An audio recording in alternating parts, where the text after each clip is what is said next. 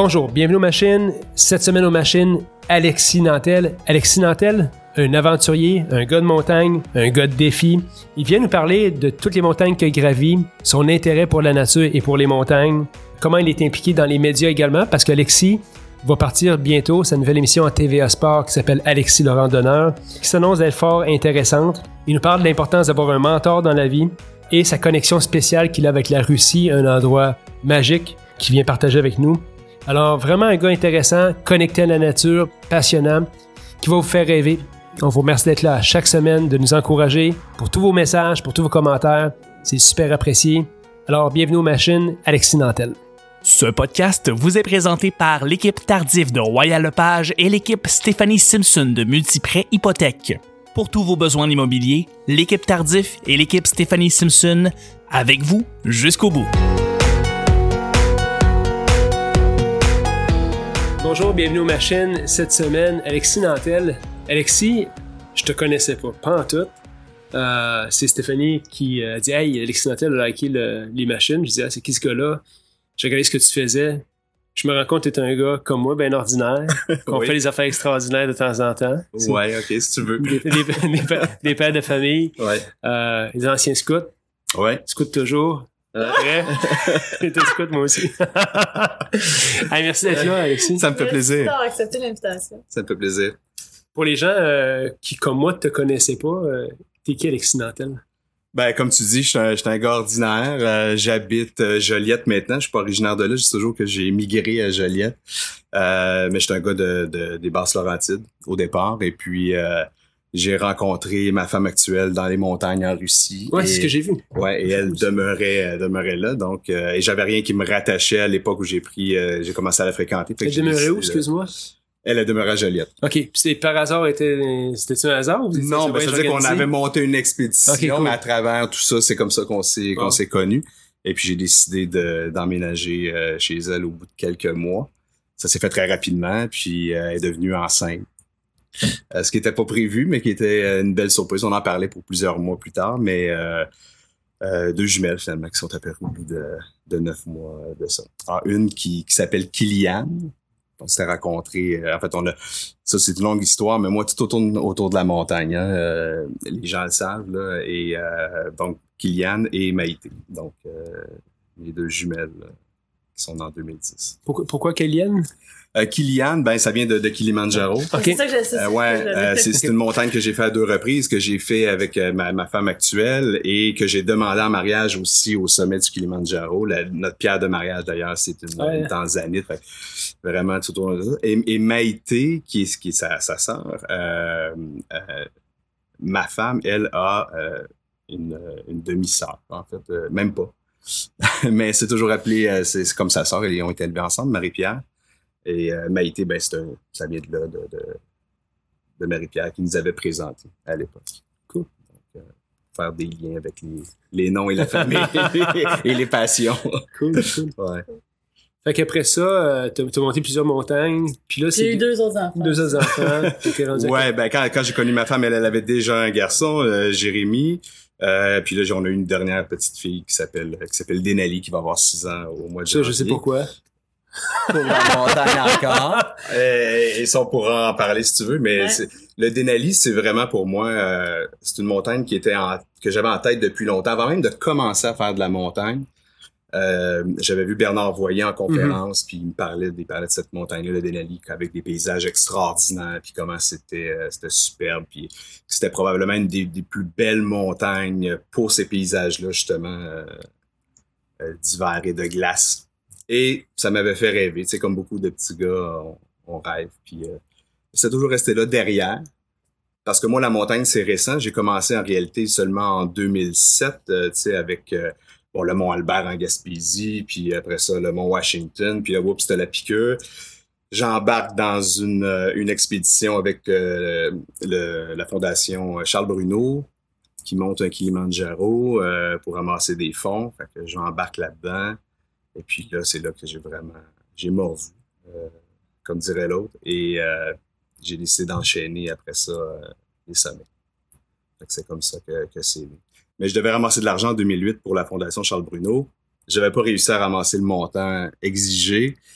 Et je m'étais engagé à ce moment-là de dire, ben, je vais monter une autre expédition, puis là, je vais ramasser encore de l'argent.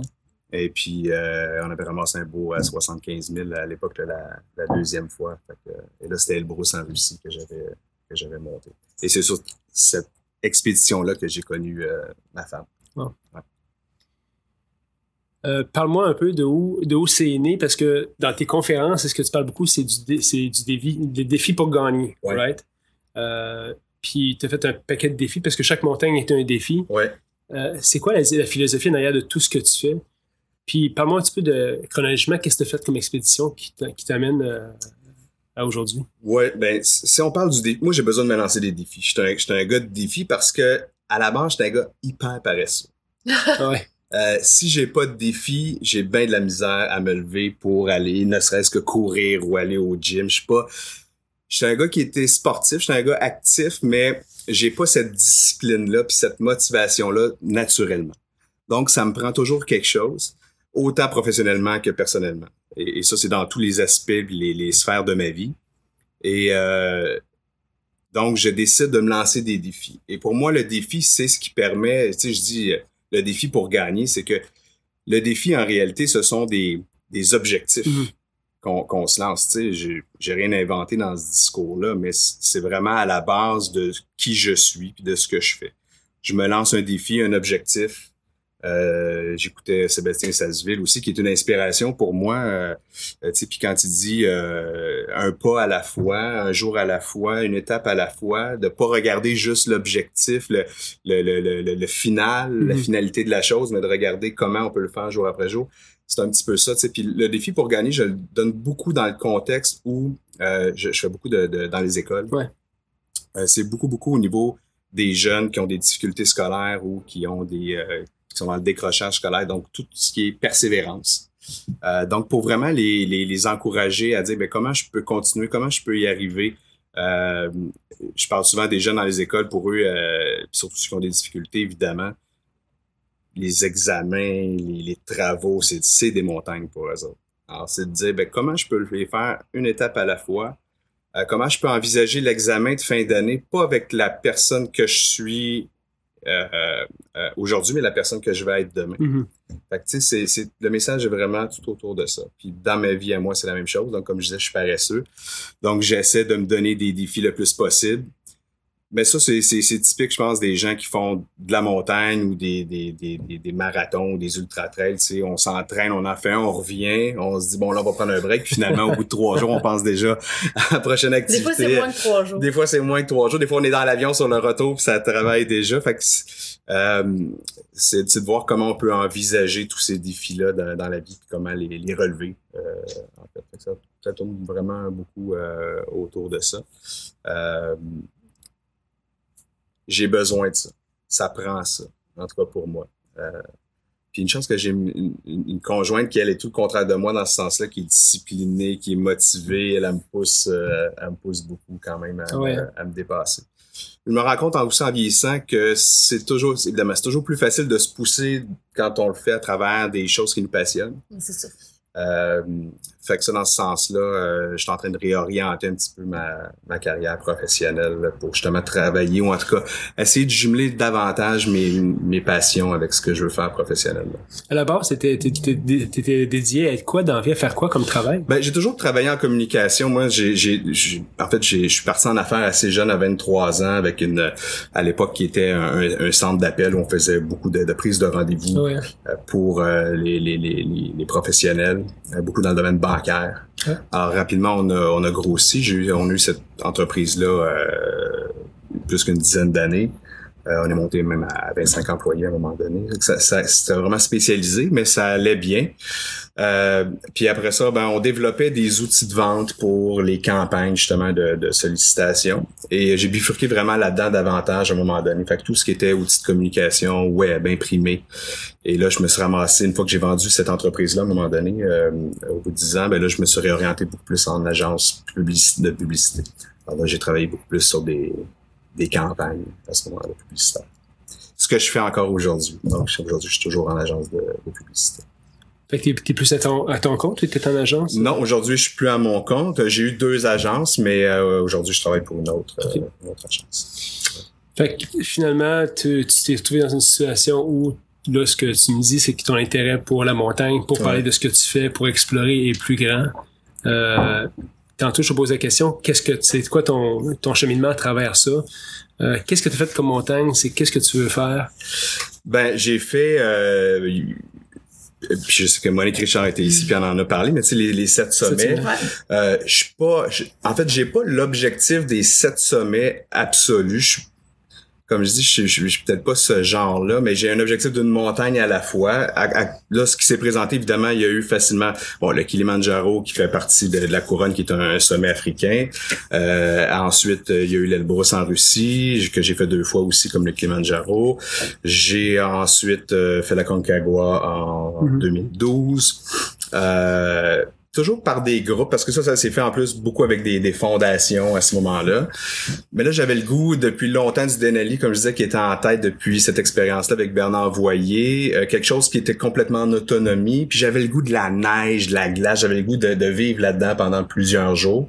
Euh, fait que c'est comme ça que j'ai monté la, la première expédition du Denali, qui, qui pour moi était vraiment une, une source de d'apprentissage énorme. Euh, j'ai pas réalisé le sommet, ça c'était en mai dernier. Euh, ben ça a été ça a été difficile, il y a eu beaucoup beaucoup de neige euh, d'abord, euh, ce qui a vraiment ralenti notre euh, l'expédition puis nos avancements à travers les camps. Ça c'était difficile, ça a grugé beaucoup d'énergie déjà en partant. Déjà c'est une montagne pas facile, là, on se prépare quand même à ça. Mais à un moment donné, bon rendu au camp 4 après plusieurs jours un peu de découragement, le groupe s'est séparé. Moi je suis resté seul avec mon, mon partenaire de toujours euh, Patrick Beauchamp. On a décidé d'attaquer le sommet en deux jours parce que euh, il y avait vraiment une, tempête de trois jours à l'horizon avec des, d'énormes précipitations. Et la bouffe qui nous restait, qu'on avait gardée pour nous deux, euh, faisait qu'on était limité donc dans, dans ce temps-là. On, a, on, a- on est monté euh, à 5100 mètres environ. Euh, aller faire un dépôt, on est revenu, on est remonté. euh, on a pris une journée de repos, on est remonté. Mais cette journée-là, je me suis rendu compte que même si j'avais l'énergie de me rendre au camp 5, j'avais pas l'énergie de faire le sommet le lendemain de façon sécuritaire. Euh, c'est quand même, euh, dépendamment des gens mais, et de la météo, mais ça peut être un 15, 16, 17 heures de marche assez intense avec des passages quand même assez euh, dangereux. Fait que cette fois-là, j'ai décidé de, de rebrousser chemin. Fait que on s'est écrasés tous les deux. On, on a pleuré beaucoup. Ouais, c'est vrai. Euh, puis, euh, puis finalement, on est, on est redescendu. Puis on est redescendu au camp de base euh, en 11 heures de, de marche. Bon. Ensuite, là, d'un coup. On Ça, c'était quand, ça? quand tu décides que tu t'en vas, tu veux t'en aller. Tu veux pas as Ça, fait pas longtemps. Non, ça c'est mai juin qui Non, vient de, ça, de- j'avais de vu, passer, ouais. Mais là je repars, je repars au Denali en juin, en juin prochain, donc avec un, un nouveau groupe cette fois-là un petit peu plus gros. On va être sept. Alors, je pense que ça va peut-être nous donner un peu plus de, de chances de le réaliser. Cette personne-là vient de où? Généralement, c'est toi qui, qui a fait un appel euh, pour ça. puis- Ouais, au, dé- ben, au départ, j'ai été approché par quelqu'un qui avait lui un, un petit groupe. euh, puis après ça, ben on voulait grossir le groupe, fait que j'ai lancé un appel à tous. Puis à un moment donné, il y a des gens qui qui communiquent avec nous, qui s'ajoutent, qu'on rencontre. Évidemment, on veut voir un peu le- l'expérience. On peut pas s'embarquer avec n'importe qui. Euh, Il y en a déjà trop sur les montagnes. On- ça devient même un fléau. tu sais. On- Ah ouais, hein? Ben, commercialement, il y en a, il y en a partout. Là. Les montagnes se développent euh, de plus en plus. Euh, fait que ce qui fait que ça amène toutes sortes de monde sur, euh, sur ces montagnes-là aussi qui, qui s'essaient. Euh, puis on en a vu au Denali aussi, là, euh, les gens qui ont de la misère à mettre des crampons. Là, fait que on est à la, on est à la base. Là. Ouais. Euh, fait que, fait que c'est ça. Fait qu'on sélectionne quand même les gens avec qui on veut être. On, on fait que- quelques sorties de groupe aussi. On veut pas, on veut avec des gens qui, où il y a un fit humain aussi. Euh, c'est quand même 15 jours, euh, 15-20 jours intenses. Euh, Avec les mêmes personnes. avec les mêmes personnes euh, collées dans les tentes. euh, fait que ça aussi, c'est important. Tu sais, on va avoir du fun en bout de ligne, puis euh, que ça se passe bien. Y a-tu du du monde des fois que vous avez amené sur des, sur des, des trips, puis que finalement, vous dites, finalement, je pense que ça fonctionnera pas pour venir avec nous sur des plus grandes expéditions ou... À date, non. C'est sûr qu'il y a toujours, ça peut arriver des fois des, certaines frictions ou des gens avec qui tu t'entends moins, mais de là à dire que ça marche vraiment pas. Tu sais, comme être humain aussi, tu fais des compromis, tu euh, essaies de découvrir l'autre le plus possible aussi. Euh, des fois, on a des perceptions de départ qui se révèlent pas les bonnes euh, à la fin. Euh, puis moi, ça m'est arrivé le premier. Là. Fait que, on essaie quand même d'être le plus conciliant, mais les règles sont claires. Ouais. Les règles sont claires pour tout le monde. Euh, tout le monde sait à quoi s'attendre. Tout le monde sait quel effort va être va devoir être fourni. Euh, ça va être quoi l'implication? Euh, Est-ce qu'il y a des formations complémentaires à faire? Euh, Alors, on travaille beaucoup, beaucoup euh, l'ensemble des aspects. C'est intéressant parce que je regardais ton site web que tu fais des conférences en entreprise, puis beaucoup euh, d'aventuriers ou d'athlètes vont faire des conférences en entreprise. Puis des fois, bon, euh, euh, tu te demandes est-ce que c'est pertinent ou pas? Mais je peux comprendre que ce que, ce que tu me parles là, c'est totalement pertinent dans une entreprise d'avoir ces discussions-là. Parce que le travail d'équipe, que tu verras Ouais. pas nécessairement dans d'autres sports ou dans d'autres euh, contextes, s'applique réellement à l'entreprise. C'est vraiment la, la puis, je suis pas le premier à le faire là. Tu sais, puis j'ai plein d'amis que je connais. euh, François Guitivière, c'est le premier nom qui me vient en tête, mais tu sais, qui donne des conférences aussi depuis longtemps. Euh, frère Gabriel Philippi. Euh, c'est des gars qui ont déjà une plus longue feuille de route que moi. Mais c'est vrai que tous les aspects de, de, de planification, de travail d'équipe, de, de, formation, euh, de respect, de communication, c'est toutes des choses qui, qui reviennent en entreprise, qui sont très, très, très présentes euh, lorsqu'on fait de, de l'alpinisme. Euh, c'est vraiment de, de, de, de découvrir quelles sont les forces de nos collègues pour qu'ils jouent un rôle le plus optimal possible dans des, des, des, des tâches bien définies d'avance. C'est la même chose en entreprise. Des fois, on fait des, des, des travaux à côté de ce qui est le travail quotidien, des projets euh, en marge de, de notre travail principal. On prend rarement le temps de se poser la question ou de regarder vraiment c'est quoi les talents autour de la table, Mhm. où ces gens-là devraient vraiment euh, travailler ou s'engager ou, ou performer dans, dans le projet c'est qu'on veut mettre de l'avant. Fait que ça, c'est quelque chose que, que, en tout cas, moi, je, je fais puis je regarde beaucoup pour, euh, pour la montagne. Ouais, parce que souvent en entreprise, on va beaucoup être, euh, être en réaction aux irritants, Mm. des choses autour de nous. Puis surtout, à un moment donné, quand tu viens dans le day-to-day, tu viens occuper, c'est tu gères les irritants, puis tu gères pas qu'est-ce que le monde peut faire de différent ou de plus dans La l'entreprise. base. Ouais. Il y a, il y a- on, on manque de recul. En montagne, tu peux pas pas avoir de recul. Tu es constamment dans cette position-là où tu dois regarder bon euh, les éléments météo, euh, les dangers sur la route où tu avances, est-ce qu'il y a des risques d'avalanche, est-ce qu'il y a des crevasses. euh. Alors ça te prend toujours ce, ce recul-là. Tu peux pas te, te lancer les yeux fermés. Non, parce que c'est dangereux. c'est dangereux, c'est ta vie qui, qui en dépend. Puis, euh, c'est ce que je disais tantôt, je, je suis pas le gars de faire des, des sommets à tout prix. D'abord parce que j'ai une famille, parce que je, je, je m'aime puis je veux faire autre chose, puis il y a, d'autres montagnes. Fait que, tu sais, je- jamais je vais me mettre en danger ou je vais mettre des, des collègues en danger. Euh, je vois beaucoup de gens sur les montagnes dans des passages où ils, ils devraient s'attacher, où les gens s'attachent pas parce qu'ils veulent gagner du temps. Jamais je vais faire ce compromis. Mhm. Euh, Jamais, jamais, jamais. Fait que c'est la sécurité euh, d'abord toujours. Euh, de où c'est venu finalement ton intérêt pour les montagnes? Tantôt, tu as dit que c'était tard, c'est C'est en venu tard, 2006. c'est ça. Ouais. Est-ce Euh, que t'aimais la nature quand t'étais jeune? Tes parents, je pense, t'ont offert une boussole quand t'étais jeune. Ouais, ma, ma première. euh, Vous aviez pas ça, ça, dans vos, euh, Ben ouais, ben? Ouais, ben c'est ça. Mon frère a gagné le, le- ouais, il avait gagné le scout, lui, du camp, puis il a donné une boussole en cadeau. Ben, tu sais, ça, comment ça marche. ça, ça vient un peu de là. C'est-à-dire, Je, je me rappelle les fins de semaine, des dimanches après-midi. Pas des grandes marches, mais tu sais, une heure, des fois deux. Aller, euh, puis à, à l'époque, c'était, c'était, bien différent, là, cette, cette mentalité-là. Puis l'équipement était pas le même non plus. Mais euh, d'aller marcher en forêt, de, de prendre du temps, euh, toute la famille ensemble. euh, c'était pas très loin. Là, je me rappelle, il y avait une traque euh, euh, en arrière de la polyvalente euh, où je demeurais à Sainte-Thérèse qui menait à une source d'eau euh, à l'époque. Puis c'était de faire ce chemin-là, puis même plus jeune, ramasser des feuilles, puis vraiment de goûter à ça, puis de prendre le temps euh, de respirer le, le grand air. Fait que j'ai j'ai toujours aimé ça.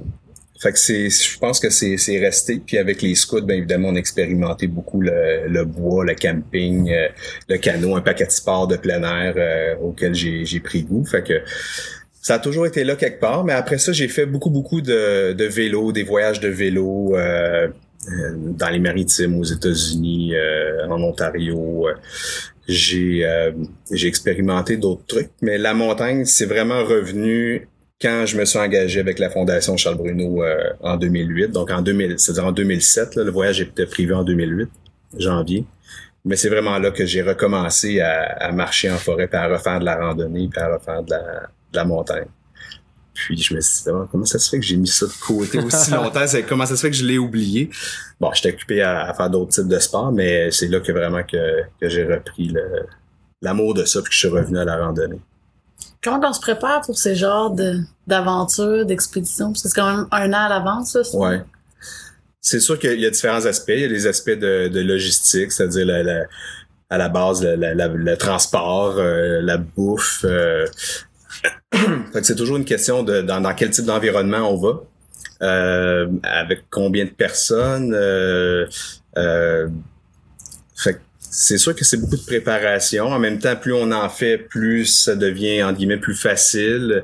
Euh, l'équipement, ben, à un moment donné, on se fait des listes, puis les listes demeurent, puis on les met à jour. Fait que ça, ça se travaille quand même euh, assez bien. Puis on prend des conseils de, des collègues aussi, des gens qui, euh, qui font de la montagne. Moi, j'ai j'ai demandé beaucoup de conseils à, à des gens justement qui étaient plus expérimentés. Puis en 2008, j'ai eu la chance, euh, c'est François Langlois, qui est un gars qui a fait aussi les, les sept sommets qui, euh, qui nous accompagnait avec la Fondation Charbonneau. Fait que j'ai beaucoup, beaucoup appris avec ce gars-là au début à faire des, des sorties. Puis un gars tellement, tellement gentil. J'ai fait des sorties avec lui aux États-Unis aussi pendant la préparation. Fait que c'est comme dans, dans, dans, dans l'entreprise où c'est comme, tu sais, ça te prend un mentor à un moment donné. Et je pense que plus vite tu vas chercher un mentor, peu importe ce que tu veux faire pour, ben oui, tu, tu, tu gagnes énormément de temps.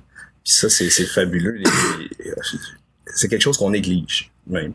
Mais c'est un message que je passe beaucoup aussi. J'étais en, en conférence pour des startups ce- cet automne. C'est une des premières choses que, j'ai voulu jaser puis amener aussi. c'est Trouvez-vous un mentor. Perdez pas votre Quelqu'un qui a déjà passé par là. ben oui, tu sais, on veut pas refaire les mêmes, mêmes erreurs. Puis des fois, faut que tu refasses les erreurs, peut-être, mais en même temps, si tu peux avoir des conseils, parce que ultimement, c'est toi qui prends tes décisions. Puis, mais si tu peux profiter de conseils intelligents, pertinents, euh, qui vont t'aider à avancer plus vite, euh, pourquoi pas? Euh, go. Oui, ça prend ça. C'est la même chose euh, que j'ai fait, puis j'ai profité aussi en, en alpinisme. Fait que c'est ça. Fait que pff, après l'Elbrus en Russie, euh, ça a été la Concagua, comme je disais, en 2012. La préparation du Denali. Entre ça, j'ai fait évidemment euh, tout, tout le Maine, euh, les États-Unis, euh, toutes les, les chaînes de montagne, là, les whites, les vertes. Les... Après ça, j'en ai fait en Espagne, euh, un petit peu partout. Partout où je vais, j'essaie de, De trouver des de montagnes. trouver des montagnes, puis de d'en profiter des fois même quand je vais faire un voyage plus touristique comme en Espagne, c'était le cas. J'en ai profité pour faire un, un trek là, sur le- la plus haute d'Espagne. Euh, ça va être la même chose au Maroc en avril prochain. là. je vais faire le, le tout de Cal en Atlas pendant que ma femme fait l'ultra trail, le, le marathon des sables. Ah ouais, hein? Ok. Oh, cool. Fait que je m'en vais la rejoindre pour son, son arrivée avec la famille. Et puis après ça, ben c'est après le relais avec les enfants, je passe deux, trois jours en montagne, je reviens, après ça, on finit ça Cool. ensemble. Fait que- C'est- Depuis tantôt, tu parles de l'Elbrus, c'était deux, à deux reprises. Puis Ouais. moi, ça me fait un peu rêver parce que c'est comme être trippant de faire une montagne en Russie. Comment c'est faire cette montagne-là? Moi, j'ai un drôle de rapport avec la Russie. Je sais pas si ça vient de mon nom au départ, qui est d'origine russe, Alexis. J'ai toujours eu une fascination pour ce pays-là de- de- depuis, depuis tout jeune. Euh, puis le fait d'être allé à la, ben, la première fois en 2009, là, j'ai- vraiment... C'est un pays vraiment spécial parce que, en fait, t'as deux Russies, hein, puis je pense que c'est- les gens en parlent souvent qui ont eu la chance d'aller voir là-bas, mais tu sais, t'as Moscou, euh, puis à la limite Saint-Pétersbourg, qui sont les deux grandes cités de, de, de, de la Russie, et, t'as le reste, qui est, vraiment complètement autre chose, beaucoup plus pauvre d'ab- d'abord. Il y a vraiment un clash énorme entre les, les, grands centres, dont Moscou et le reste de, de la Russie. Donc beaucoup plus pauvre, euh, moins de technologie, moins accès à l'eau, à l'électricité de façon générale. Puis en plus, l'Elbrus, c'est dans le Caucase. C'est vraiment là que le- l'Europe rencontre l'Orient. Alors, il y a vraiment deux peuples qui se rencontrent, deux façons de penser. Alors, des, catholiques, les musulmans. Euh, ça a été très, très, très convoité, cette portion-là qui sépare la chaîne de montagne qui sépare les deux, euh, les deux continents. Euh, entre autres par Hitler, euh, dans le temps de la guerre. C'est des endroits assez stratégiques. C'est d'ailleurs un endroit qui est encore très sensible. Euh, la Russie avec la Géorgie, on le sait, ça a toujours brassé. Il y a le Kazakhstan. Il y a plusieurs petites euh, républiques là, qui sont là, des noms, euh, des noms imprononçables. Euh, mais ça brasse. C'est toujours une présence militaire qui est très, très, très forte. Même en faisant le brousse, là, on le voit, on est arrêté à plusieurs endroits, des Ah points de contrôle. Si tu t'éloignes le moindrement un peu dans la montagne, c'est pas long qu'il y ait des militaires qui viennent te voir, Ah ouais, puis, euh, jaser, puis qui te demandent ton passeport. Puis, fait que tu restes de, de- assez encadré tu sais, sur, euh, sur la montagne. Moi, euh, j'ai fait en 2009 la première fois. Je suis retourné en 2016. Euh, ça a énormément changé. Euh, D'abord, le, le, le, le côté, euh, je dirais, musulman a pris beaucoup, beaucoup de, de terrain. Euh, par rapport aux catholiques maintenant dans, dans la vallée là-bas, on voit de plus en plus de de temples où on fait la prière, les gens s'arrêtent. Ça, ça a beaucoup beaucoup changé. Ça c'est, il y a beaucoup plus de population aussi. Puis la montagne elle-même s'est développée aussi. On a monté un gros centre de ski où l'équipe nationale vient s'entraîner. il y a beaucoup beaucoup de motoneiges qui font des allers-retours jusqu'à 5000 mètres. C'est, c'est, la chaîne est super belle, mais c'est un, ça a été entre guillemets pollué là. C'est visuellement puis par le bruit puis euh, Ouais. par tout ça. C'est pas un environnement sauvage ou euh, il y a la face nord qui est encore intéressante quand même à faire, là, qui est moins occupée où il y a pas personne. Euh, mais sinon la face sud, là, la voie normale, c'est c'est devenu un vrai cirque. C'est dommage parce que c'est vraiment une très belle chaîne de montagne. Une fois qu'on est sur l'Elbrus, qu'on voit le- les pics de 4-5 000, là, c'est tous des beaux pics euh, pointus à l'horizon, c'est magnifique. C'est vraiment une belle chaîne de montagne. Mais c'est des paysans. C'est des paysans, c'est clair. euh, la, campagne russe, euh, c'est complètement, complètement autre chose. C'est un endroit où il y a beaucoup, beaucoup de- d'exploitation des gaz naturels, du pétrole. Puis eux, ils transportent ça par gros tuyaux, mais à l'extérieur, là, tu sais. Ah. Ça passe partout dans les villages, puis le long des routes, là, c'est, on a des tuyaux euh, partout. Euh, mais ouais, c'est, c'est fascinant. Ce, ce côté-là, très civilisé, riche. Euh, Comme deux extraits. il y a comme ouais, c'est deux extrêmes. Même dans les petits villages, des agents de, de renseignement qui sont là partout, tu te sens observé tout Ah oui, le temps. Ils, ils m'ont pas gêné à prendre des photos, des vidéos. c'est, ouais, c'est. Fait que tout est fiché là-bas, là. Ouais, c'est clair. c'est clair. Hein. j'étais allé deux fois. Alexei! Ouais, ouais, c'est ça. ouais, là, il y y a comme une, euh, je sais pas comment expliquer ça, mais c'est, euh, C'est le rideau de fer qui appelait dans le temps? ouais, c'est, c'est, des, des, des restants. c'est Ouais, des restants de ça qui, euh, qui sont encore là, ouais. Ouais. Très, très surveillés. Je l'ai parlé il y a quelques semaines, j'ai regardé les courses d'endurance qu'il y avait. Il y en avait une qualification pour Western State qui était en Russie. Je dis, ça te tente d'y aller? Puis, euh, non, pas trop. Mon frère a dit pas trop non plus. Il y a deux, deux contre J'étais le seul qui levait la main pour ça. Juste obtenir le visa, Ah ouais, c'est une aventure. Ah ouais, c'est vrai, hein? Ouais, c'est, c'est pas toujours facile. Moi, j'ai eu l'expérience. En tout cas, la première fois, ça a été beaucoup plus difficile, là, mais bon, euh, tu vas sur le site web, qui est un site qui date euh, du, du début de l'ère Internet. Le temps du babillard électronique. Écoute, euh, puis là, on te demande une photo de telle grandeur, tout ça. Fait que tu fais imprimer tes affaires. Là, t'arrives au consulat russe, tu rentres à l'intérieur, t'as l'impression que t'arrives dans les années 50, vieux téléphone, les, les, les- les- le mobilier, tout ça, ça a pas bougé depuis ce temps-là. Et là, on dit, ben non, c'est pas le bon format de photo. On a un nouveau format de photo. Oui, mais c'est celui qui est sur le site web. Mais non, c'est pas ça. Ah ouais. C'est tous des petits détails comme ça là, qui s'accumulent qui, qui fait que ça devient euh, compliqué. Bon, faut prendre ça en riant en même temps. Faut pas, faut pas se prendre à la dernière minute pour Ah, l'obtenir, par exemple. Ça marchait pas. Tout à la dernière minute. Fait que, dis-moi, Ah. dis-moi, euh, on en parlait avant l'émission, t'as un projet, grâce à toutes tes aventures, t'as une émission qui s'en vient à TVA Sport. TVA Sport, ouais.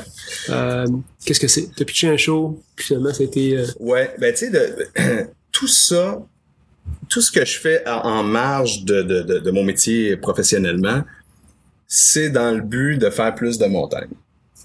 Puis je m'étais toujours dit, pour faire plus de montagne, ben ça prend des sous, ça prend de l'équipement.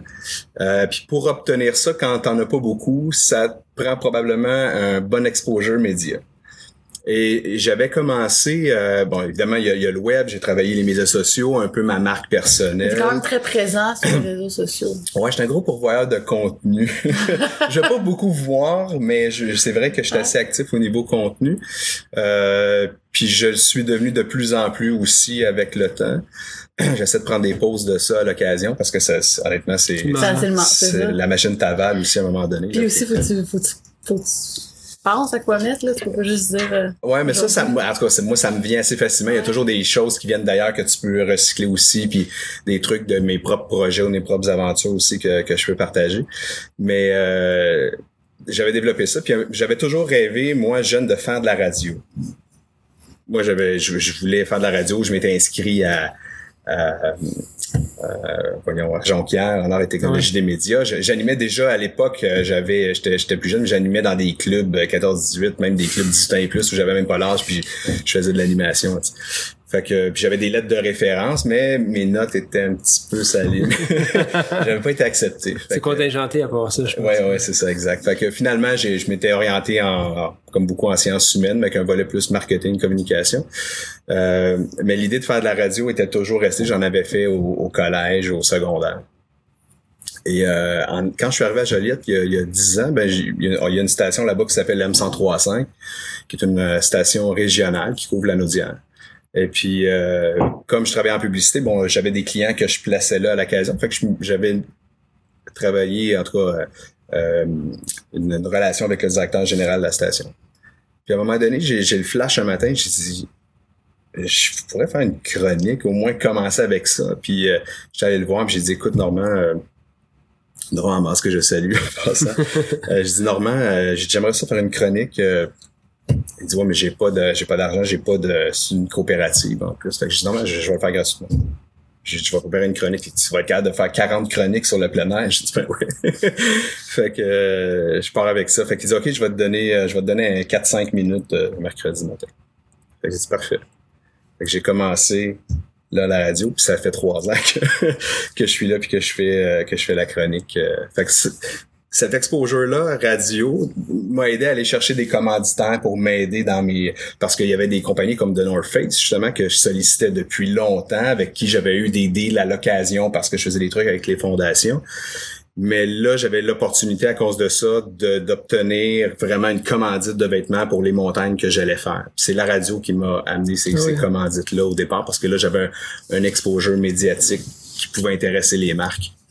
Euh, puis à partir de là, ben là, j'ai dit bon ben le prochain step c'est quoi? Euh, J'aimerais ça avoir une chronique plein air. Salut bonjour. Je sais qu'il y en avait déjà un, mais il était remplacé là, par un pas mal plus jeune que moi déjà. Euh, mais là, je me suis dit il faut que faut que je trouve le moyen de peut-être de faire de la télé ou du web, mais de façon plus euh, sous forme d'émission, quelque chose comme ça. Euh, fait que je, je, je ponds un- une idée d'émission et euh, là je rencontre à un moment donné un, un ami de mon frère qui est aussi dans le milieu, qui lui est réalisateur, puis il était réalisateur à, à TVA. Euh, Yann Marcoux. Alors je m'assois avec lui, on commence à regarder le projet, on le peaufine, on le présente à TVA. Et là, c'est long, là. Hein, Il y a tout un processus. euh, Ça nous est retourné quelques, à quelques reprises pour être revu et corrigé. Euh, parce qu'au départ, en plus, euh, bon, l'émission, euh, qui va s'appeler Alexis le randonneur, c'est une émission de 30 minutes où je reçois un invité et je vais parcourir un sentier et une montagne, puis on va découvrir le coin, puis euh, un peu des facettes cachées de, de cet invité-là. TVA voulait au départ que ce soit des, des vedettes de TVA, comme c'est souvent le cas. Euh, moi, c'était pas mon idée. Moi, je voulais faire connaître des, des, aventuriers, des athlètes du Québec. Euh, pas nécessairement des gens de montagne, mais des gens vraiment de différents horizons, mais qui ont fait quand même quelque chose d'un peu exceptionnel. Euh, et là, euh, bon, TVA, ça marchait pas au début, mais le coordonnateur a changé à un moment donné, et là, c'est redevenu mon projet d'origine. Et ça a été approuvé ensuite par la direction euh, de la programmation. Donc, ça a pris euh, un petit peu plus qu'un an euh, avant que le projet soit confirmé. Et là, depuis un an, donc ça, ça a pris un an, ça fait, ça fait un an au mois de décembre. Et là, depuis un an, on est dans euh, le plan de développement de l'émission, c'est-à-dire euh, comment ça va se passer émission par émission, à quel endroit, et tout le volet budgétaire. Parce que moi, je, je coproduis cette émission-là avec Yann, donc il y a une portion de l'inventaire publicitaire que nous, on doit, on doit Aller vendre, aller chercher, puis il y a toute l'intégration. C'est ce qui nous permet de financer euh, la production de l'émission. Alors, euh, on a travaillé fort euh, la dernière année, puis là, on a booké nos, euh, Ouais. nos partenaires. Fait que là, on va, on est en tournage euh, fin avril 2019. Euh, mais ça va, le, le, le- ça va être euh, dans la grille à partir de juin. Le line-up d'invités déjà?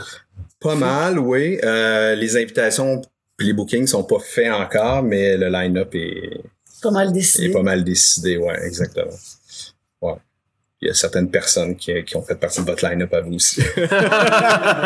Ben, l'idée, c'est ça. L'idée, c'est de faire connaître des, des, des gens d'ici qui, qui, ont, qui profitent de moins d'exposure, justement, euh, médiatique, ou parfois quand même de, de bonne façon, mais qu'on fasse connaître des sportifs. C'est TVA, euh, puis j'ai beaucoup aimé ce que la directrice de la programmation disait, c'est TVA Sport, c'est une chaîne de sport. On va faire connaître des ça, gens, des gens qui font du sport. C'est ça, exact. exactement. Fait que revenons à la base, là. Puis je pense que les, les, les- le, téléspectateur de TVA Sport va apprécier ça Ouais, tout à fait. euh, aussi. Que ce soit un peu monsieur, madame, tout le monde. Mm. Plus que des vedettes. Ouais, exactement. Cool. Fait que c'est de là que c'est venu. Fait que là, j'espère que ça va m'amener autre chose pour pouvoir faire plus de, de montagne parce que c'est comme ça que je réussis à en faire davantage. De toute façon, on- ce qu'on voit, c'est qu'il y a un engouement pour, pour la montagne, pour la nature de Ouais. plus en plus ces dernières années. Comment t'expliques ça, toi?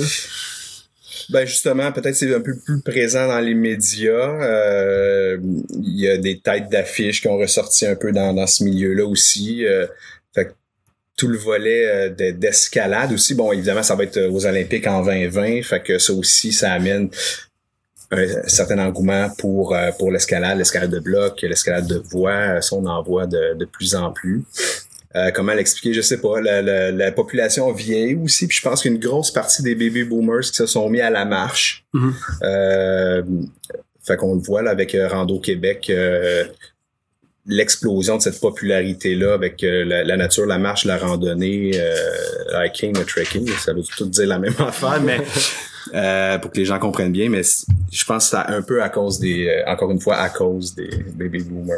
euh, Tu sont que, mis beaucoup. tu penses que c'est le fait d'être très sollicité aussi par tout ce qui est technologique que le monde, puis moi, personnellement, c'est un peu ça. Quand je m'en vais à la fin de semaine en campagne, c'est je suis comme, je peux te sortir deux minutes de la civilisation? C'est-tu, les gens, ils ont-tu un trop plein de ça, d'être tout le temps sollicité? euh? Ouais, je pense que oui. Puis ils veulent se, re- se reconnecter avec la nature, ralentir le rythme. Là, c'est beaucoup lié à ça. Euh, je suis un mauvais exemple parce que je vais en rando, j'ai encore mon téléphone, euh, je prends des photos. Ouais. Ça pogne pas, à un moment donné, ça ben c'est sûr qu'il y a des endroits ça ça ça marche pas là, tu sais, mais il y a beaucoup d'applications mobiles même qui sont liées maintenant à ça, mais mais c'est sûr que pendant que je que je marche ça, tu sais, je pense à autre chose, je suis pas devant mon écran puis ça même si je m'en sers pour faire quelques photos ou, ou parfois tu sais il y a des applications tu tu as la chaîne de montagne devant toi, tu veux savoir euh, c'est quoi les les, Ouais, ouais. les- les Ouais. montagnes qui sont C'est là. un outil qui est quand même utile. C'est un pour- outil intéressant. Bon, t'as t'as le GPS, t'as les sentiers, tu veux savoir où tu t'en vas. Fait que c'est juste que tu te sers d'électronique plutôt que d'immenses cartes papier là, qui peuvent encore être utiles là, dans certains cas. Mais euh, c'est sûr que ça change un peu la donne. Mais, mais oui, c'est vraiment l'idée, c'est de décrocher, c'est de ralentir le rythme, c'est de connecter avec autre chose, connecter avec soi-même. Ouais. On prend rarement le temps de connecter avec soi-même. Ça, ça, ça manque, euh, ça manque à beaucoup de gens. Moi, j'essaie de le faire le plus souvent possible. De, de me- Puis la, la marche et la montagne, c'est ce que j'apprécie le plus. Puis encore, quand je fais de la haute altitude, encore plus, parce que là, on est parti longtemps. Là, on n'a pas de téléphone, c'est clair. Euh, c'est des choses qu'on fait en équipe, mais en même temps, c'est très individuel comme, comme sport. Hein. On est très centré sur soi-même, sa respiration, son rythme, euh, sa santé. Fait que euh, ça permet vraiment de, de le cerveau tourne pendant ce temps-là. On, on se parle beaucoup, on remet des choses en question. J'ai pris des, souvent des grandes décisions dans ma vie de, ouais, pendant ces euh, C'est long de marche. ouais, Oh. ouais, sur ce que je voulais vraiment, puis où je voulais aller, puis ce que je voulais faire. On était allé à l'auberge Chic Shot l'hiver passé, Ouais. puis il n'y avait pas de téléphone cellulaire. C'était Là, parfait. Ben, C'était parfait. Là, t'as pas de Mais stress, ça là, faisait non. tellement froid. il faut, Ah. il faut chercher, il faut Ouais. chercher ça. Ça fait du bien. Ouais, ouais. Ça fait du bien pour le absolument. mental. ça fait- Absolument. Ouais, c'est important. C'est venu où euh, les conférences là, dans, dans tout ce processus de... Conférence, j'avais commencé euh, au début justement avec Charles Bruno parce qu'on sollicitait des, des écoles pour participer à la levée de fonds puis tout ça. Puis là, souvent, ben, j'allais faire des, des conférences dans, dans les écoles pour, euh, pour parler de la fondation, pour parler du, du processus, la levée de fonds de la montagne. Puis là, ça m'a donné le goût parce que on a une réaction immédiate chez les enfants.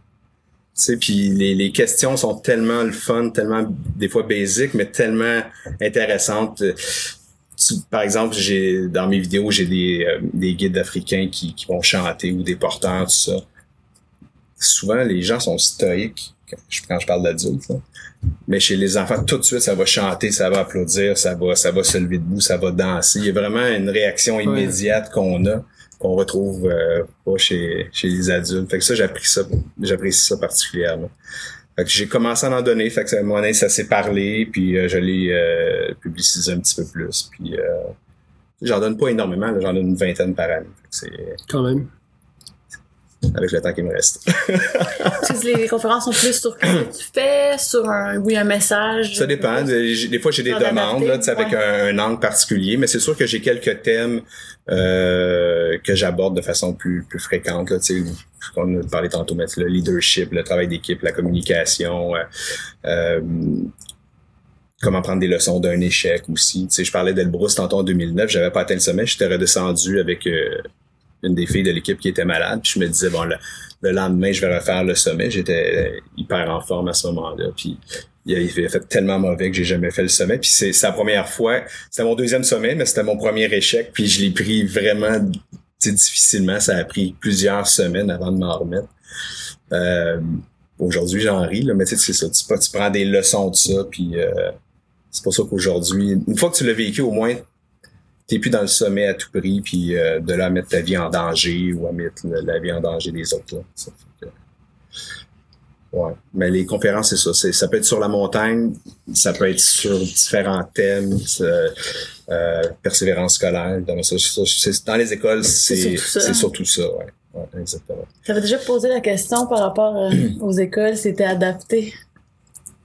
C'était à Ouais. qui t'avais parlé de... Je me sais plus que je posais la question. Mais en fait, euh, à l'école, tu disais, je pense que c'était pas un premier de classe nécessairement, pour une raison ou une autre. Comme beaucoup de gens, de toute façon aussi. Est-ce que tu penses que. euh, Qu'est-ce que tu penses du système d'éducation présentement, euh, vu que tu es, présent à l'école 20 fois par année au moins? Qu'est-ce que tu en penses? c'est clair que tout le monde travaille très fort. J'enlève rien à personne. Mais c'est, clair que le, le- le sous-financement aide pas. On voit il y a beaucoup de manques. Puis évidemment, l'aspect qui me saute aux yeux, c'est l'aspect sportif. Ouais. Parce que C'est ça qui revient tout le temps. c'est ça qui revient tout le temps. Surtout sur les petits gars, là. On le dit, là, mais puis ils ont besoin de bouger, là, puis ils bougent pas assez. Puis il y a- il y, a des beaux programmes qui existent là, que, que j'ai vus, euh, euh, entre autres dans, en Estrie, mais je pense que ça se propage de plus en plus, là, des, des, où il y a des, des classes de plein air, puis tout ça. Euh, il faut que les gens bougent. Il faut qu'on fasse une plus grande place au sport. J'ose espérer que le gouvernement actuel va, va bouger dans ce sens-là. Là. Je pense que, en tout cas, c'est ce qui se parle actuellement. On le souhaite. Euh, je pense que ça, ça va aider à plusieurs niveaux. J'ai vu un professeur à un moment donné qui faisait des, des tests à même sa classe, là, de les faire bouger entre les cours, puis bon, on le voit de, avec des écrans là, où ça danse, puis tout ça. Puis comme quoi les résultats, puis la concentration augmentait exponentiellement là, en conséquence. Je t'avais visité l'école pour, euh, envoyer Charles l'année euh, l'année prochaine. Puis ils ont mis des vélos stationnaires en plein milieu. Ouais. Puis fait que les enfants peuvent juste, pendant la classe, aller, puis pédaler, puis travailler. C'est vraiment adapté pour qu'ils puissent continuer à dessiner exemple en pédalant. ouais, puis même ça devient des, des récompenses. J'aime ça aller là. Euh, ah, ah, t'as bien réussi, parfait, tu peux aller faire ton, ton aller 5 minutes de vélo, là. ouais, c'est ça. Fait que tu sais, on n'avait pas ça. Ouais, J'aurais passé ma journée sur le vélo. Peut-être toi aussi, hein? Euh, non, c'est c'est pas mal cool. Je sais, faut exploiter ça euh, le plus possible. Je, je pense que c'est le gros morceau. C'est le gros morceau. En tout cas, il y a plein de monde qui y travaille. là. On, va, on va souhaiter que ça se fasse. Est-ce que fait de, de la montagne, ça a changé ta philosophie en tant que père? Comment tu t'approches ton- ta relation avec tes enfants? Comment tu vois la paternité? C'est sûr que euh, ben d'abord, un, je suis un peu moins parti qu'avant. Euh, c'est sûr que euh, j'ai toujours une pensée aussi pour mes enfants quand je suis en montagne. Peut-être que j'aurais poussé davantage au Denali la, la dernière fois, mais j'ai toujours ça qui est là derrière qui me Il y a du monde qui, qui t'attend. qui maison. m'attendent. Tu sais, c'est sûr que ça, ça change. Fait que je vais, je vais pas pousser ou prendre des risques euh, inutiles. Mais je vais pas arrêter de faire de la montagne même si c'est risqué. Tu sais, il y a le cliché qui dit que tu peux t'en aller au bureau puis mourir sur la route, là. Ouais. Euh, fait que c'est sûr que c'est une passion. Je, je veux la vivre. Euh, c'est, c'est quand je suis en montagne comme ça que je me sens le, le- le plus vivant. Fait que c'est sûr que c'est quelque chose que je vais, je vais poursuivre. Peut-être autrement. J'avoue que j'ai un petit peu plus le goût avec les enfants qui vieillissent d'en faire avec les autres. Eux, autres, de faire des trips à l'étranger aussi avec eux autres, de leur faire découvrir des choses. Euh, mon prochain trip en avril au Maroc, ça va être un, un peu ça. Euh, En famille. en famille, tu sais, bon, ils vont pas me suivre jusqu'au sommet, mais ils vont, ils vont vivre quand même la montagne à la base, le village, euh, faire des petits treks autour. Euh, fait que j'ai le goût de leur montrer ça puis qu'ils suivent aussi un peu. J'ai, j'ai plein d'idées de voyage euh, avec eux autres. Fait que Denali, à moi, tu sais, Denali qui s'en vient en juin, ça va être, je dirais pas que ça va être ma dernière grosse montagne, là. mais euh, pour un bout de temps, j'ai le goût de, d'expérimenter vraiment euh, peut-être autre chose. là. Euh, parce que c'est sûr qu'il y en a plein de sommets à faire. Là. Genre, je- puis bon, de- de- dans les sept, euh, on se retrouve dans les sept, là, mais c'est pas parce que c'est dans les sept, mais tu sais, le Vinson, l'Antarctique me parle. Ouais. L'Antarctique aussi, là, c'est le, le, le froid, le blanc, le... il y a quelque chose là de, de, de mettre le pied sur le, le- ce continent-là euh, qui est là quelque part dans la tête. C'est peut-être à cause Ouais. du film Antarctica, de génération. Puis cette génération-là, tu vois. Ouais, ouais, ouais. Ça a ressorti récemment, ce ce film-là. Tu connais pas ça? Ouais, j'ai vu ça. Euh, avoir euh, Google. Ouais, ça, tu peux trouver ça. Mais ouais, euh, ça c'est quelque chose qui me qui me parle beaucoup euh, parce que bon, a quelque chose de, de spécial. Puis tu sais, ça fait partie de l'exploration puis du gamin qui, qui est en moi, je pense là. Euh, je pense que le- le- l'enfant l'enfant en moi en tout cas, je, je, je le vis à travers ces aventures là. Ouais. Mais j'ai euh, plein plein de choses en tête. Là, tu sais, je pourrais je pourrais en faire une La liste. liste, euh, euh, la liste est longue, la vie est courte. Euh, puis c'est sûr que ben, c'est, c'est, c'est, c'est- ça prend des moyens aussi là, quand Mhm. tu veux réaliser ça. Tu sais, L'Antarctique, c'est pas des choses qui sont, Ouais. qui sont données. Là, fait que... Mais ça demande de l'organisation, faut y croire. Tu sais, euh, j'entendais Normand Piché que vous avez eu aussi. Tu sais, c'est, moi, je crois beaucoup à être dans l'action. La, la majeure partie de mes, de mes aventures que j'ai réalisées, avant même de commencer, je peux pas dire que j'avais les moyens de, la- de le faire ou c'est vraiment dans- en étant dans l'action, dans la planification, à un moment donné, c'est des choses qui arrivent. Les choses se mettent, les choses, ah, absolument, les choses se mettent en place, puis on trouve les solutions, puis euh, ça finit par, euh, par arriver. Ça, je, je crois beaucoup à ça. Si vous avez un rêve, soyez dans l'action, mettez-vous dans l'action demain matin. Euh, Il y a un gars qui m'avait dit, puis je, je me rappelle plus de son nom, mais il m'avait dit, tu veux être un alpiniste, t'as jamais fait l'alpinisme, mais tu veux être un alpiniste, sois là maintenant. Sois là maintenant, ça veut dire sois là dans ta tête Mhm. maintenant. Prends des actions, va t'acheter du matériel, fais des formations, suis des gens qui en font, achète des magazines, euh, euh, va lire des blogs, sois là maintenant. Tu sais, je, je parlerai d'une petite fille qui va être ballerine, mais sois là maintenant, c'est Ouais. la même chose. C'est Ça, conseil. ça- c'est c'est- c'est de- d'être dans l'action tout de suite. Euh, Puis ça, ça finit par arriver. Faut, le- faut le travailler, faut, euh, faut être là, faut être dans son rêve. Oh, sinon, ça arrivera jamais. là. Nous, on dit qu'on est cliché à matin. Non, mais c'est- mais c'est un bon truc, pareil, parce que Mais c'est vrai. C'est vrai. C'est simple, mais c'est vrai. Ouais. c'est- faut soit là maintenant. Ça n'a pas besoin d'être compliqué. D'ailleurs, Normand Piché, c'est ce qu'il avait. Il me- tu me parles de ça, puis tu me rappelles ce que Normand avait dit un peu, c'est que le projet n'était pas parfait nécessairement, mais il savait qu'il fallait qu'il le fasse, puis ça a été comme on le fait maintenant. tu sais. Fait que euh, c'est un très bon truc. Je pense à Faut- adapter à nos enfants, ça c'est certain. certain. faut se, faut, faut pas avoir peur de se lancer. Mhm. Euh, mon père, je me rappelle, mon père, il, il- il avait des, des rêves quand il a commencé. Mon père, il, il était facteur. Puis du jour au lendemain, il s'est lancé dans l'assurance vie à l'époque. hein? C'est deux mondes complètement. là.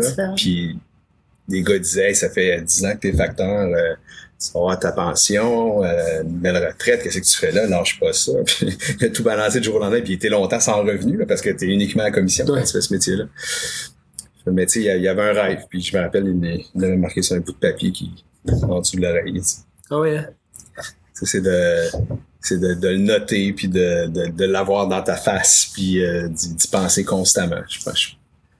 on dit envoyer ça dans l'univers, mais c'est ça, c'est c'est de le travailler ton rêve. Est-ce que ton père, c'est, euh, il a réussi à travers ça? Est-ce qu'il s'est accompli là-dedans? Mon père, ça fait euh, presque 30 ans maintenant qu'il aujourd'hui il fait plus vraiment d'assurance euh, vie là, mais il fait aujourd'hui il est conseiller en placement. Ah ouais. Mais ça fait, euh, ça fait 30 ans, Il a bien réussi là-dedans. très très bien réussi. euh, con- contre toutes les, euh, les contre-indications de ses collègues. Ah ouais. J'ai déjà été dans cette position-là, moi, tu sais. Ouais, c'est ça que j'allais Moi, été policier pendant 12 ans de ma vie. Bon. J'étais dans- j'étais j'étais j'étais l'immobilier, Ouais. Même À chose. commission. la commission, exactement. Ouais. Mais euh, vivre de ses, je pense vivre ses passions à fond. Ouais. C'est un peu ce que tu fais aussi présentement. Tu sais, euh, T'as pas l'impression de travailler à chaque jour. tu sais? Quand, quand, quand je m'occupe de ces trucs-là, non. Absolument pas. Euh, puis ce que je trouve le fun justement avec la radio, avec la télé, c'est que là, j'ai, je mêle vraiment mes deux plaisirs de communication et, et de sport et de plein air.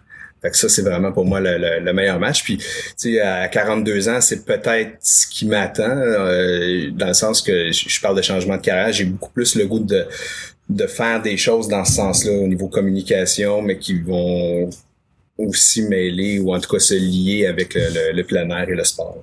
cool. Fait que, je sais pas où ça va me, me mener, mais suis dans On, l'action. on- on te, le souhaite. Ouais. On te le souhaite. Euh, Tantôt, tu disais qu'il y avait une longue liste d'affaires que tu devrais, parler, tu devrais euh, accomplir. Qu'est-ce qui serait dans le top de la liste? Si tu avais seulement une chose que maintenant, tu dis, écoute, Alexis, il te reste une aventure à faire, ce serait quoi? La pro- la- L'affaire qui me tente le plus, là, pour vrai, là, je parlais des enfants, mais ça serait de partir en famille et faire la route des Incas. Ah ouais, hein? J'aimerais ça partir, si c'était possible, plusieurs mois avec les enfants euh, à dos de lama, ou je sais pas quoi pour eux. Là. Moi, je le marcherais, mais j'aimerais ça descendre toute l'Amérique du Sud, suivre la cordillère des Andes. Ouais. euh, ouais. Ça, ça serait comme le, le, le trip ultime. Puis tu sais, il y a une couple d'années, j'ai commencé aussi à faire de la voile, puis à, Ouais, j'ai vu ça aussi. à, à triper un peu de, de ce côté-là. Puis c'est sûr que euh, l'idée de partir aussi avec la famille en voilier, c'est quelque chose qui, euh, qui est intéressant. Ce serait plus quelque chose de, une expédition en famille. Ouais. Là, c'est en tout cas, là, c'est vraiment ce qui, ce qui m'anime depuis euh, euh, plusieurs mois. là. Euh, c'est ce que j'ai lu, c'est ce qui serait dans le Mais ils sont à un âge aussi que c'est c'est le fun. Ouais. Ils peuvent 11, 12 suivre. ans, ils veulent plus. Mais trop Ils jeunes veulent aussi, moins. tu sais, ça, on Ouais, peut pas ça. suivre. là, Là, là, ils ont un bel âge pour ça. Ils sont capables de suivre, de, de, de, de découvrir des choses, euh, de comprendre c'est quoi de faire des compromis sur des choses. euh, Puis ils aiment ça. puis ils aiment ça, on fait beaucoup de randonnées euh, ensemble. Ils font de la course, du triathlon, de la gymnastique, mais ils font beaucoup de randonnées. On en fait beaucoup l'été, en tout cas. euh, rando, camping, euh, qui suivent maintenant. euh, ils sont pas mal. Ouais. C'est drôle, on est allé euh, cet été euh, reconduire ma fille au camp de vacances. Puis on a fait l'Appalachian Trail, une couple de journées, ils s'entraînaient dedans. Puis on voyait des familles qui faisaient la trail au complet. Ouais. Il y avait une famille. Je de les ai suivis jusqu'à la fin. de Catadin à Je les ai Géorgie. Ah, suivis ouais. jusqu'à la fin, cette famille-là. Ouais, c'est ça. hein? Ouais. Il y en avait un qui avait comme. Honnêtement, il portait dans un porte-bébé, là. Puis quand c'était tanné, il embarquait, puis il continue de marcher un peu. Ah, ça, c'est, ça, c'est génial. C'est genre de Je truc pense que qu'il y avait faire. 4-5 moi. Ouais. enfants, là. Ça, c'est une autre affaire. J'entends souvent, puis même, même des amis, là, tu sais. Ils, ils sont menés par les enfants. Il faut que les enfants suivent. Ouais. Les Exact. enfants suivent, ils s'adaptent à tout. Bien Le- plus que nous. Ben plus que nous, tu sais, euh, depuis que j'ai qu'ils ont 11 jours, là, qui, qui nous suivent en randonnée, là, dans, dans le petit sac, puis tu te dis on va faire ça, ils vont suivre. Ça- Il y a plein d'apprentissage pour eux là-dedans aussi. Euh,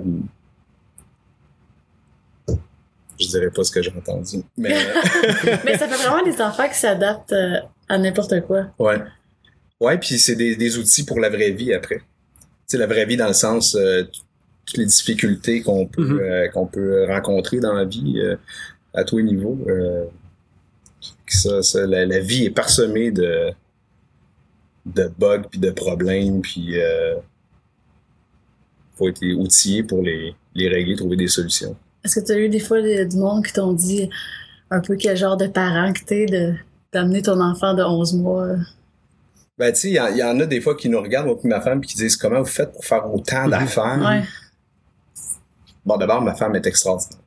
Ah. Ma, ma femme, c'est une organisatrice hors pair. Faut que tu sois organisé, là. À la base, c'est ça, mais c'est c'est une fille qui est capable de tout compartimenter, puis de tout préparer, de tout prévoir. Euh, fait que c'est sûr que j'ai la bonne partner pour, euh, pour ça. Sinon, on s'en sortirait pas. Mais c'est vraiment une question d'organisation, puis euh, de, de choisir ses temps, puis de, de priorité aussi. Tu sais, euh, euh, à un moment donné, euh, à quelques reprises, j'ai fait des, des, des, des- Je courais, par exemple, 5 km pendant 30 jours. Euh, Moi, bon, j'ai je sais que t'as couru. Vous avez couru plus que moi, mais... Non, mais je me rappelle. Mais tu sais, un ce 5 que t'avais km tous les jours ou un 10 km tous les jours pendant un mois. Ce qui peut paraître anodin, mais même pour des gens qui courent, Ah, ça l'est pas. euh, Il y a des journées que ça marche pas, moi, je suis pas capable. ben, tu sais, où t'as trouvé ton temps? Écoute, un, soir, je me rappelle, j'étais au festival de, de Banff, puis euh, c'était à Montréal, puis il neigeait, puis je reviens chez moi, il est 11h30 le soir, mais il faut que je cours avant minuit. Après minuit, j'ai plus le droit, là, ça, j'ai passé ma journée. Ouais. Fait que, tu sais, je suis arrivé chez nous, je suis je suis brûlé, mais j'ai mis mes running, puis je suis parti. Euh, à un moment donné, j'étais en conférence à Sainte-Adèle, puis ça finissait très tard le soir, ben, j'étais allé- ma conférence était à 7h30 le matin, mais j'étais allé courir à 4h30 le matin euh, avant ma conférence à Sainte-Adèle. Fait que tu sais, c'est. Non, mais tu sais, il y, a- il y a toujours moyen quand, quand tu veux l'entrer. Bon, là, c'était peut-être extrême. Ça n'a pas besoin d'être toujours comme ça, mais, mais c'est c'est juste de se faire la preuve que quand tu veux faire quelque, Quelque chose, tu, peux, peu tu veux le prioriser, il y a de la place pour ça. Que, Le reste, c'est des excuses. ouais, ça, on a, ça, il y en a des excuses. Je suis pas parfait, j'en trouve souvent moi aussi. Mais euh, c'est ça. Alors, les excuses, ça vient, ça vient tellement rapidement. hein. C'est, Ouais. facile. euh. mais c'est ça. Faut toujours, faut pas perdre de vue l'objectif qu'on, qu'on a au départ quand on fait quelque chose. Pourquoi on le fait? Faire les choses pour les bonnes raisons aussi. Ouais. Euh, tu sais, des fois, euh, j'étais dans les Adirondacks euh, le week-end dernier, puis on arrive au sommet. C'est sûr qu'il fait froid. Tu veux pas rester là hyper longtemps. Tu es exposé, mais en même temps, tu, tu te tapes tout ce, ce job-là pour arriver au sommet Mhm. puis profiter d'une vue, en fait. tu sais. L'idée, c'est le panorama, c'est la vue à, à perte de vue. euh. Fait que c'est un peu pour ça qu'on le fait. Fait que ça me prend un moment où je m'arrête puis, puis je regarde, OK, c'est pour ça que je l'ai fait. Il n'y a, pas d'autre raison. La haute montagne, c'est un peu la même chose. Il y a toute l'expérience humaine aussi qui, entoure ça. Là. Mais euh, en même temps, quand tu arrives au sommet, qu'est-ce que tu fais? Tu, regardes l'horizon. c'est ça qui te parle. Euh, Il y a plein de raisons, mais en tout cas, ça, c'est une bonne. Alexis Nantel, merci, venu aux machines, là, c'était super Elle intéressant. n'est pas déjà terminée. Ouais. Ça pas de sens. ta capsule à enfant? Eh oui, il faut absolument qu'on fasse tu ça. fasses ta capsule enfant? T'as raison, j'ai manqué celle-là. Mais tantôt, j'ai écouté, mais on fait un segment euh, pour les enfants dans les Tu vas machines. dire qu'il y aurait moins de 5 minutes. Euh, puis ce que je dis à tout le monde, Alexis, s'il y avait plusieurs enfants qui, qui ont des, qui ont des défis autour de la table, puis tu as un message à leur passer en quelques minutes, qu'est-ce que tu dirais à ces enfants-là pour, pour les aider à passer à travers un défi venant d'un gars qui fait de la montagne puis Ouais. qui relève des défis souvent? Ben, la première chose que je dirais, c'est quelle, quelle aide je peux aller chercher? De qui?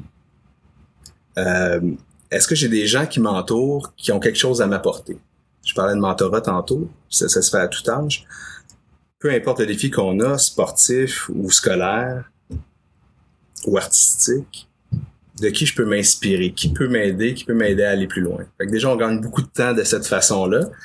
Euh, des fois, ça va nous sécuriser aussi, nous donner confiance en soi, parce que des fois, c'est la confiance qui nous manque pour mener à bien ces projets-là. Fait que ça, c'est, sûr que c'est la première chose. L'autre chose à travers ça, c'est la planification. Planifier vos choses, les écrire, se faire une liste. C'est quoi mes étapes? Est-ce que j'ai euh, tant de temps pour le réaliser? Euh, est-ce que je vais le réaliser le plus vite possible? Comment je devrais euh, m'y prendre? C'est quoi les différentes étapes? La planification, ça, c'est hyper important. Euh, et l'autre affaire, c'est vraiment l'idée de pas se décourager, de prendre une étape à la fois. Des fois, on fait une étape, ça marche pas, faut la recommencer. Je reviens à Normand Pichet encore, euh, que j'écoutais, il, dit- il dit combien de noms Mhm. il a essuyé, pour arriver. Vous allez en avoir des noms. J'en ai à tous les jours des noms. Puis euh, je suis dans un métier où je dois solliciter beaucoup de, de partenariats, de gens. euh, fait que c'est inévitable les noms. Mais les noms, c'est juste un comment je pourrais m'y prendre autrement? Est-ce que je, au bout de dix noms, bon, est-ce que j'ai quelque chose à changer? Donc, se remettre en question aussi un peu là-dedans. Pas hésiter à se remettre en question constamment.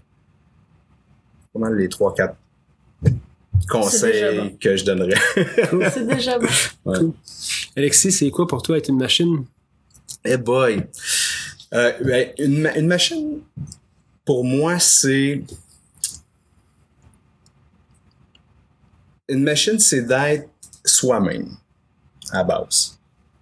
Pas essayer d'être quelqu'un d'autre, euh, mais faire avec ses forces. Si on est capable de- d'exploiter ses forces au maximum, ses talents, je pense que c'est là qu'on va devenir vraiment euh, productif puis efficace dans, dans ce qu'on veut faire puis ce qu'on recherche. Tu sais, euh, machine comme on l'entend, tu sais, des fois c'est euh, performer, C'est péjoratif. euh, là. Euh, mais c'est vraiment d'e- d'exploiter ses talents puis je pense que la réussite vient euh, Mhm. à partir de là parce que tu te dénatures pas. Ouais. Euh, c'est de, de te construire sur ce que tu es intrinsèquement. Euh, pas essayer de, de, de t'inventer un personnage. L'alter ego. Un ego. À part quand t'es sur le top de montagne, ça va mal. si t'avais un livre à offrir au plus grand nombre de personnes possible pour les inspirer ou même les inspirer à aller vers la montagne, qu'est-ce que ce serait? Euh, moi, j'ai lu un livre l'an passé qui m'avait été offert en cadeau qui s'appelle euh, Courir ou mourir de Kylian Jornet, qui, Ouais. qui est un J'ai lu ultra ça. trailer. Euh, il est pas vieux le gars encore, hein, je pense qu'il a, il a pas 30 ans. Il a, il gagné de multiples courses dans le monde. Euh, un gars qui court 360 jours par année.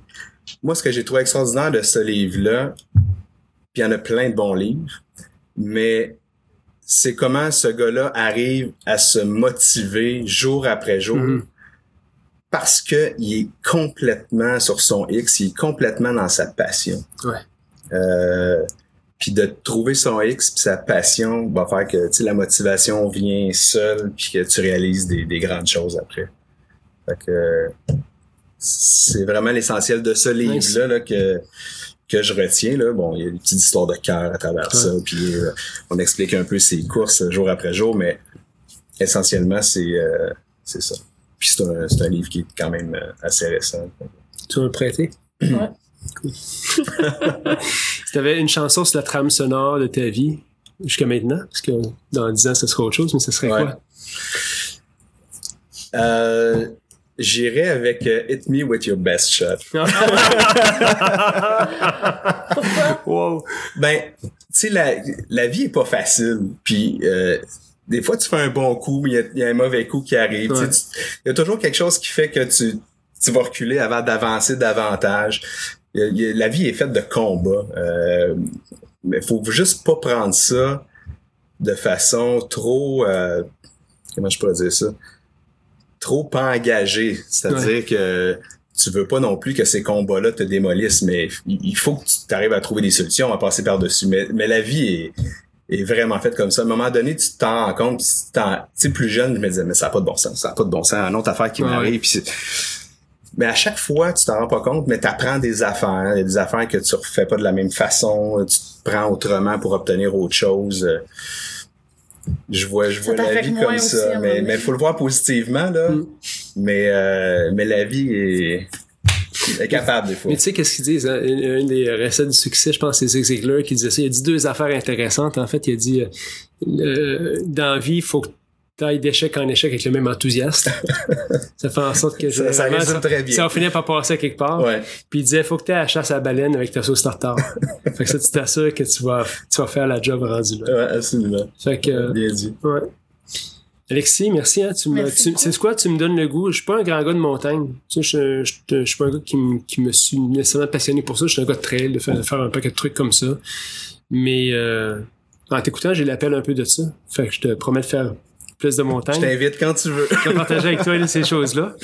Puis euh, merci. Puis on peut connecter avec toi à quel endroit? euh, Ben, ma plateforme web, alexinantel.com, puis à partir de là, euh, les réseaux sociaux sont là, mais j'essaie de, de le maintenir à jour le plus souvent possible. Pas mal toutes les informations. euh, si vous voulez euh, m'inviter pour des conférences ou, euh, ou autre, là, toute l'information est là. tout à fait. Alexis, merci beaucoup hein, d'inspirer les gens. Merci de l'invitation encore. Grand plaisir. gentil. Merci d'avoir accepté l'invitation. Puis euh, ben, à bientôt. Merci machine. Bonne semaine.